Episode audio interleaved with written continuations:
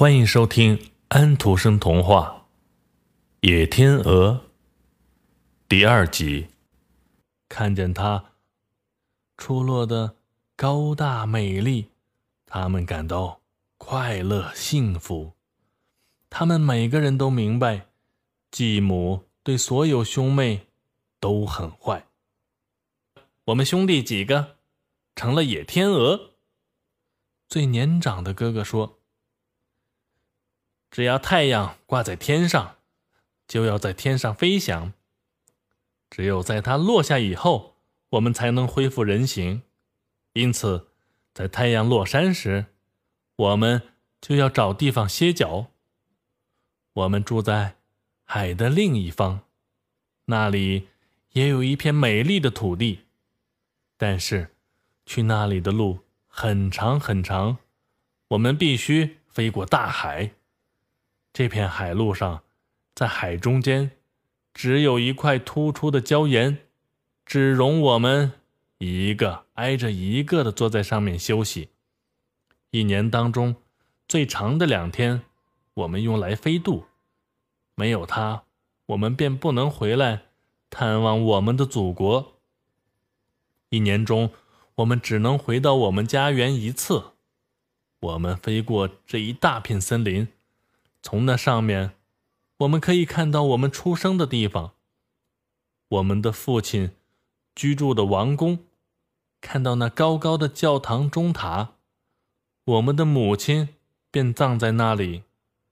这里是我们的祖国在召唤我们，亲爱的小妹妹，我们在这里发现了你，我们还能在这里待两天。然后我们就要飞过大海，回到那片美丽的土地上。怎么才能把你带到那边去呢？我怎么才能解救你们呢？小妹妹说。他们差不多谈了一整夜，只闭了几小时的眼睛。第二天，伊丽莎醒了。他看到诸位哥哥又变了样子，远远的飞走了，但是最小的那一个留下来了。天鹅把头依在他的腿上，他轻轻地拍着他那洁白的翅膀。黄昏时，其他的天鹅都回来了。太阳落下山后，他们。又恢复了原形。明天我们要离开这里了，一年后我们才能再回来。我们不能这样就离开你。你有没有勇气跟着我们？我们都有健壮的翅膀，可以把你带上，飞过大海。请带上我吧，伊丽莎说。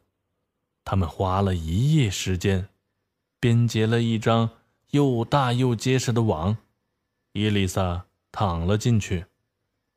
太阳升起时，众位哥哥又变成了野天鹅，他们用嘴衔着网，高高的飞上云端。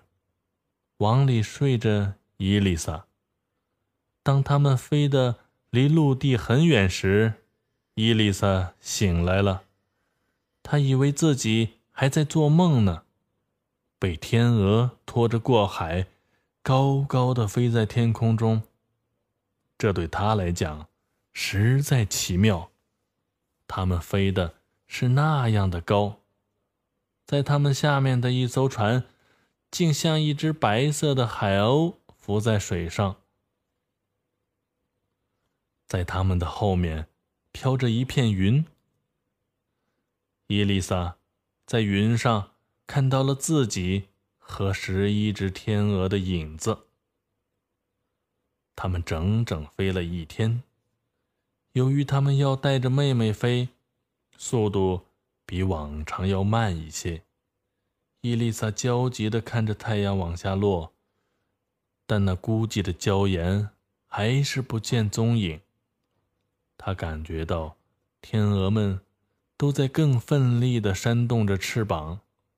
于是，他默默地向上帝祈祷，但是仍然看不到什么椒盐。乌云越来越逼近他们，强劲的狂风预示着暴风雨就要到来。云块在天上像汹涌的波涛，闪电一个接着一个。太阳落到地平线上。伊丽莎的心剧烈的跳动着。天鹅猛地朝下俯冲，然后它们又飞了起来。太阳已经有一半落入海中，这时他才看见，在它们下面的那一小块礁岩，在他的脚刚刚触到陆地时，太阳收敛起它最后的一丝光线。他看见众位哥哥手拉着手围着他，礁岩的大小刚好容下他们和他，再也没有多余的地方了。海水猛击着礁岩，天空不停地闪动着电光，雷一个接一个的滚来。兄妹们手拉手唱了一首赞歌，从中得到安慰。和勇气。破晓时，海面平静了下来，太阳刚刚升起，天鹅就带着伊丽莎飞离了这座小岛。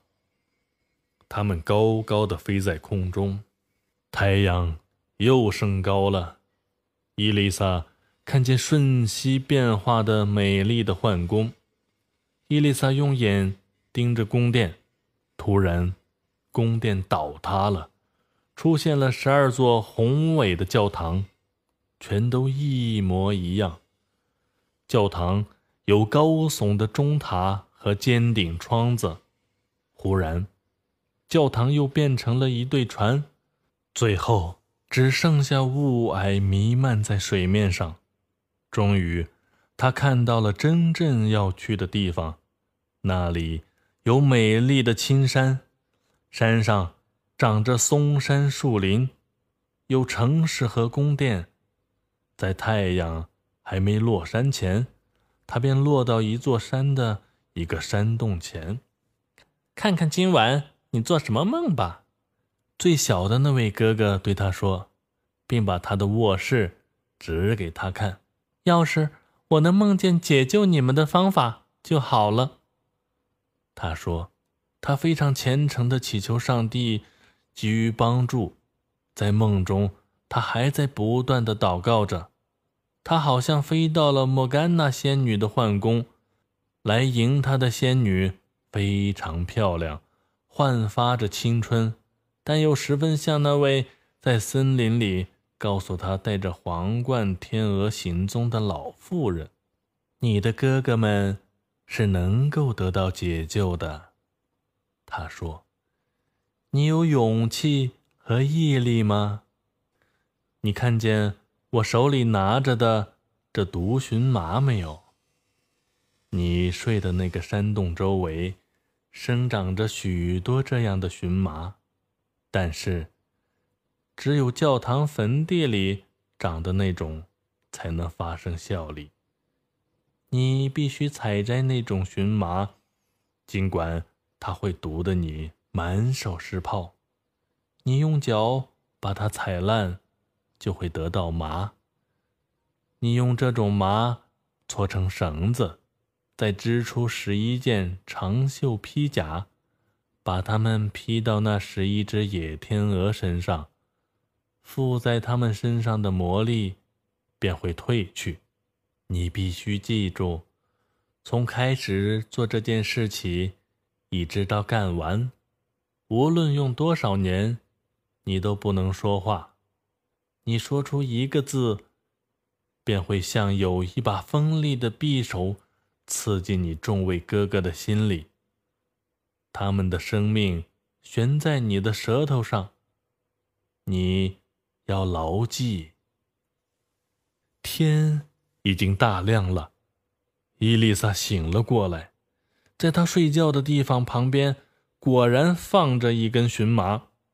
就像他梦里见到的那样，他跪了下去，感谢了上帝，然后走出山洞，去开始他的工作。他伸出娇嫩的手去摘那可怕的荨麻，他就像火一样，把他的手和胳膊都毒出许多的泡。